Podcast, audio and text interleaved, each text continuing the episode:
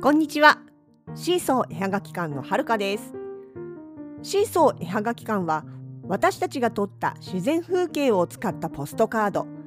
言葉を添えたフォト言葉などを販売しております。その他にも木やアクリル、札幌の景観色などを使った北海道ならではのものづくりを行っています。このポッドキャストではそんな私たちのものづくりの様子やイベントの裏話北海道暮らしのあれこれを中心に気ままにゆるーく発信しています。それでは今日も最後までお付き合いください。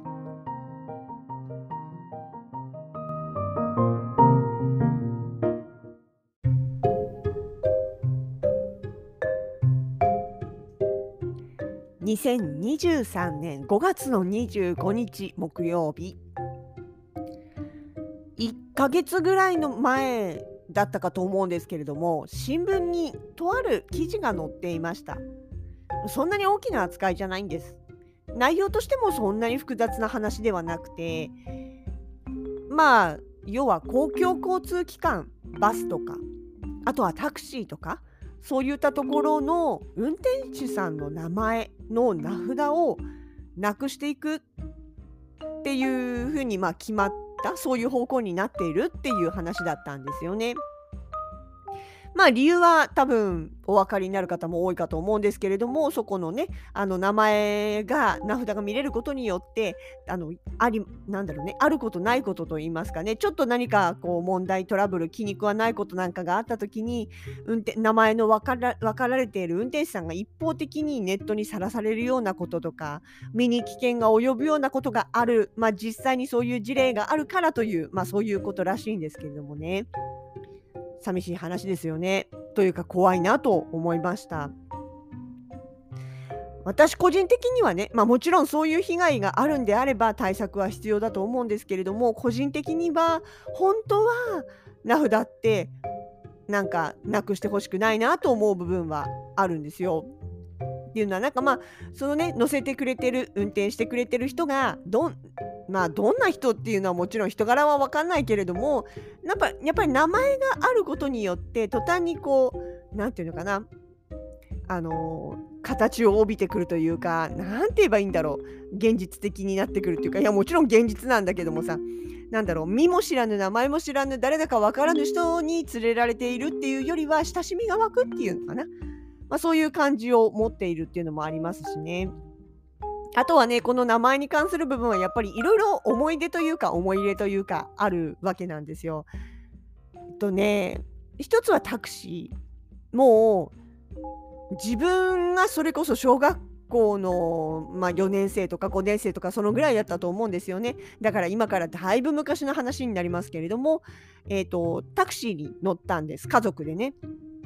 うちあの実家両親ともに免許を持っていないので基本移動は公共交通機関なんですね。でそんな我が家にあのおばあちゃんが遊びに来たんです母方おばあちゃんがね。で、まあ、あのうちの家族とおばあちゃんとみんなでどっかに出かけたんですよ。なんだけれども、まあ、帰りねやっぱりさすがにちょっとおばあちゃん疲れちゃったしうちの実家っていうのがバス停から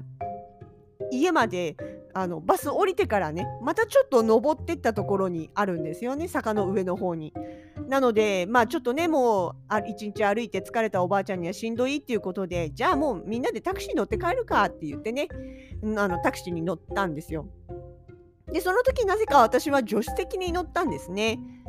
で家に着きましたあありがとうございました運転手さんって言って降りてで家でさーって一休みしていたら突然ねおばあちゃんが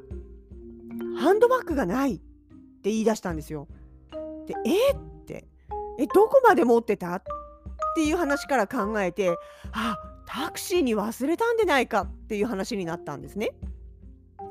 で、ただ、まあ普段自分たちが運転しない両親なものですから、タクシーに乗ったとかっていうその場所っていうのがうまく説明できないというか、何て言うんでしょうね、あの辺、この辺、何条何丁目、何がみたいな、その、何て言うのかな、ドライバー、運転する人だったら自然と目印するようなものをあんまり、こう、パッと出てこないみたいな部分があって、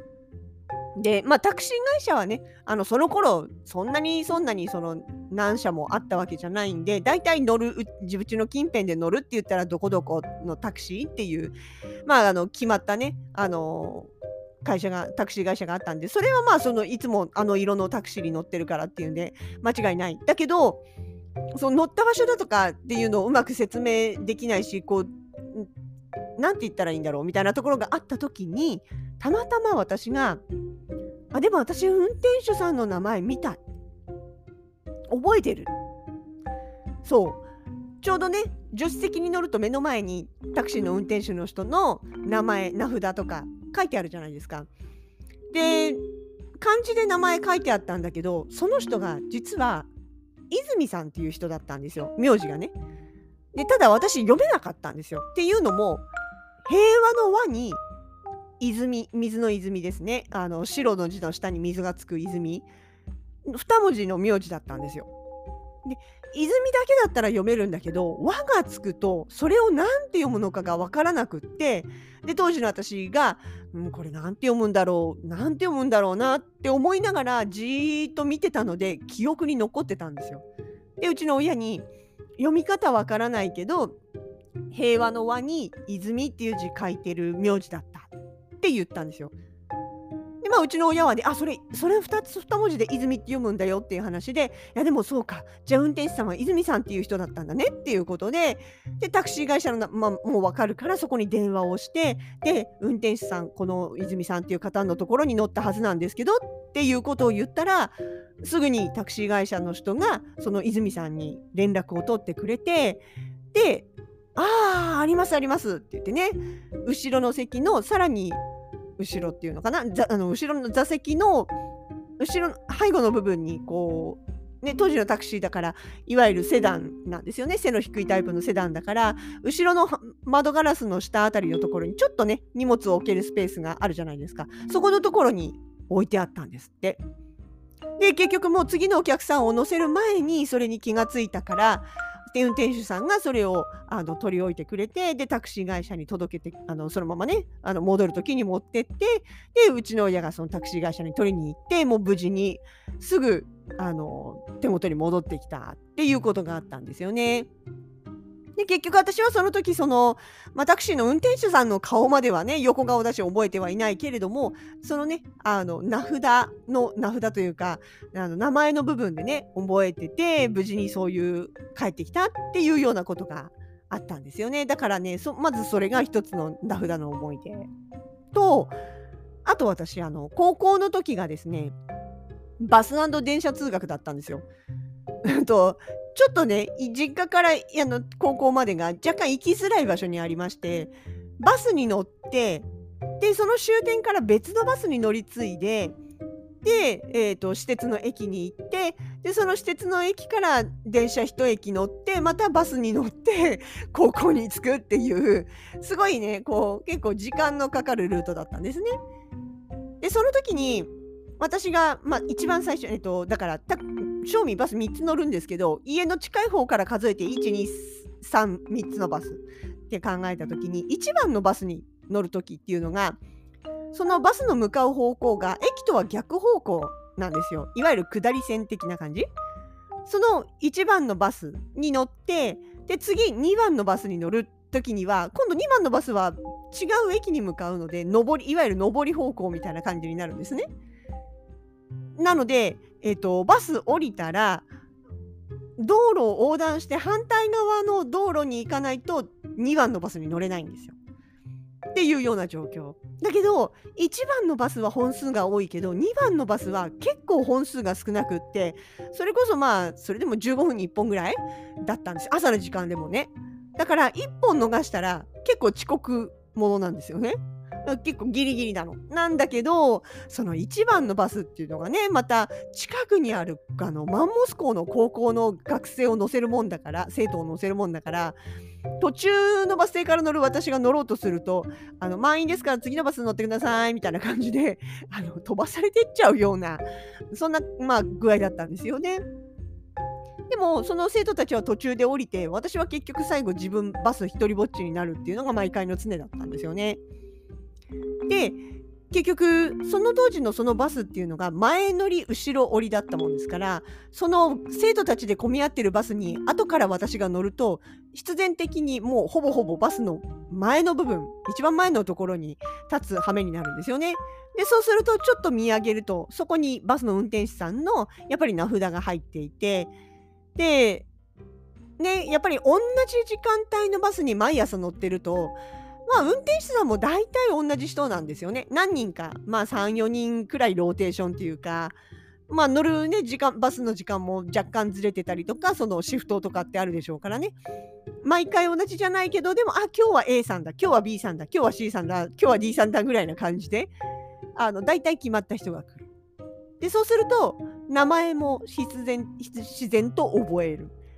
で、親しみをやっぱりねなんとなく覚えたりとかあとはその運転手さんによってやっぱり結構性格がね出るじゃないですか。運転の仕方もそうだし、まあ、当時はねあの車内放送だってあの結構自分自分で言ってた次はどこどこどこどこってねそのなんていうの自動音声じゃなくって運転手さんが案内をしてたっていうような時代ですから。そうそう。あいやもしかしたら自動音声だったかもしれないけどそれでもそのなんていうのかな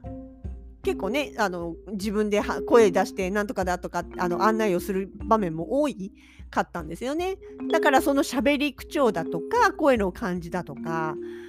とはそのねあの乗ってくるお客さんというかまあ騒がしい高校生たちまあ私も含めてですけどに対するその何て言うかなあのも言い方とか声の感じっていうのが結構やっぱ個性が出るんですよね。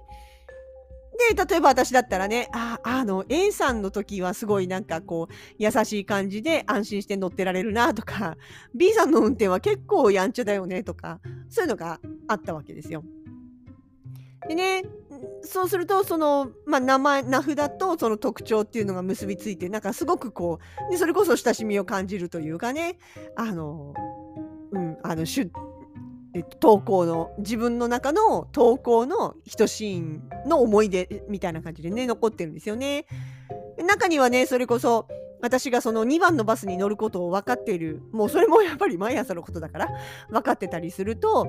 あの時間的にもうちょっとであの着くからねもうそのねあの終点近くなると私1人しか乗ってないんですよその下り線のバスなんでだからあれあの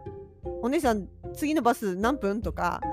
ああのバス乗るの？反対側のねバス停に止まってる。あのバス乗るの？みたいなことを言ってくれたりとかして。で場合によってはあの窓越しにねその反対側のバスの運転手さんに合図を送ってちょっと待って今こっちのお客さんそっち行くからみたいな感じで合図してくれて出発をちょっとこうね止めてくれたりだとか。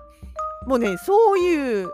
のがあったりしたわけですよ。ほのぼのでしょ？今だったらもしかしたらそれもさすがにないかもしれないけれどもね。まあでもそういうのっていうのもやっぱり、なんていうかな、その、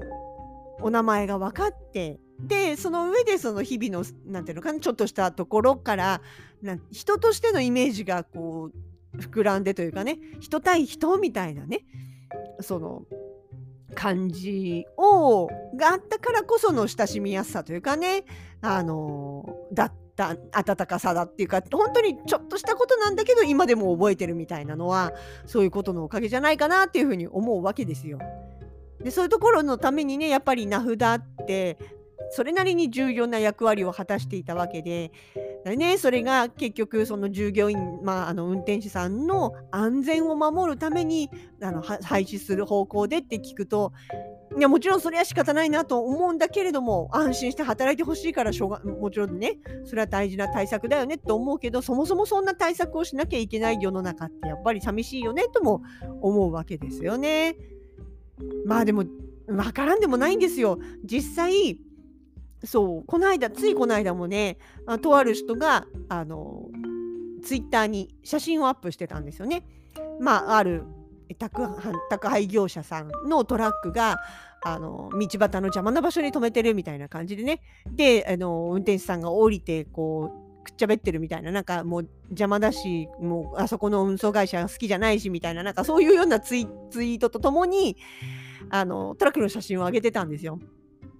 でトラックの写真自体は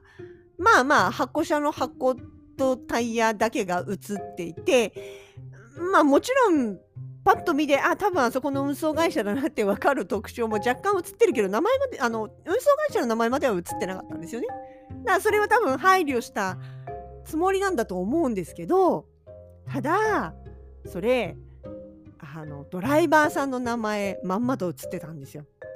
ほら宅配業者さんとかあとトラックあの引っ越し業者さんなんかもそうかな最近のトラックサービス業のの運送会社運転手さんってあの箱車とか荷台の後ろのところにあのドライバーさんの名前書いてあったりするじゃないですか。それがその写真ツイートの写真にもまんまと写っちゃってたんですよ。で多分ツイートしたご本人は気づいてないんですよね。そんなに大きく拡大しなかったら読めないし。でも読めるんですよ。拡大したらかっちり名前読めちゃうくらいの鮮明度は映ってたんですよね。でまあもしかしたらそのご本投稿した方はその宅配業者さんその会社自体にあんまりいい印象を持ってないのかな、まあ、ツイート的にもそうなのかなっていう感じはしたんです。だけど多分そのドライバーさん個人に恨みがあるわけじゃないと思うんですよ。なんだけどそのそこまで気にせず撮っちゃった写真の中にはドライバーさんの名前がフルネームでまんまと写っちゃっていてでその気になれば全然関係ない第三者が誰々があのなんかこうサボってたみたいなことを万が一にも会社に言ったりとか他の SNS で言ったりとかしようもんならね、そのドライバーさんはそんなに別に何か悪いこととかしてるわけでもないのに勝手にこう悪い人にされちゃう可能性があるわけですよね。あくまで可能性の話ですよ。だけど可能性は間違いなくある。っていうような時に多分その悪意がなくてもそういうことは起きてしまう。ましてや悪意を持ってやったらもっと多分何て言うのかなひなんとか嫌なことが起きるっていう言い方変なんだけど、ね、想像に難くないじゃないですかそういう未来ってさ。だから結局まあそうならないためにはまあひいてはその自分とこの従業員を守るためにはじゃあどうしたらいいか出さなきゃいいじゃないか名前別になくても業務に支障はないよねっていう話なんだろうなとは思うんです。あね、十分に理解はできますよ。自分がそうだったらやっぱりなんかこうこのご時世名前さらして歩くの嫌だなって思いますし大体小学生だってもう名札つけて登校しないですからね学校内では名札つけても学校に名札置いて帰りましょう。ね、通学路なんかで名前誰かに見られて覚えられて名前で呼びかけられちゃったら悪い人に連れてかれるかもしれないでしょっていうそういう世の中だから大人であったってやっぱり名前を出す出さないっていうところはましてやその会社の命令だったら嫌も応もないわけで、まあそれしょうがない流れかなとは思いながらもですよ。ながらもやっぱりその名前というものがあることでその何て言うかな身近に感じてた部分がある私としてはやっぱ両寂しいなっていう気持ちも、まあ、当然あるわけですよね。複雑ですよ。勝手にこっちの好みだけで物言えるわけじゃないしね。だ寂しいな。残念だなとしかもう言いようがないわけですけどもね。まあそんなことを新聞記事を見ながら思っておりました。まあでもねそのなんだろうなそう言ってこのちょっと気に食わないからとかちょっと嫌だからちょっと仕返ししてやれみたいな何て言うかなそういうトゲトゲした気持ちっていうのは、うん、突き詰めて言えば多分そのいろんな意味というか広い意味でのね余裕がないだろうなっって思います。いろんな余裕心もそうだし体力もそうだし空気まあなんなら世の中の空気だったり経済的なものだったりまあ本当にもろもろもろもろいっぱいあると思うけどあらゆる意味で多分余裕がないから許容できないすぐに何かあるとすぐにこう溢れてしまうみたいな多分そういうのも一つ影響してるんだろうななんていうことをこう思ったりもしますよね。まあ、っていう話をし始めるとまた長くなるから、その話はまた今度。とりあえずね、まあ、しょうがないと思いながらも寂しいな、なんていう感想を持った新聞記事のお話でした。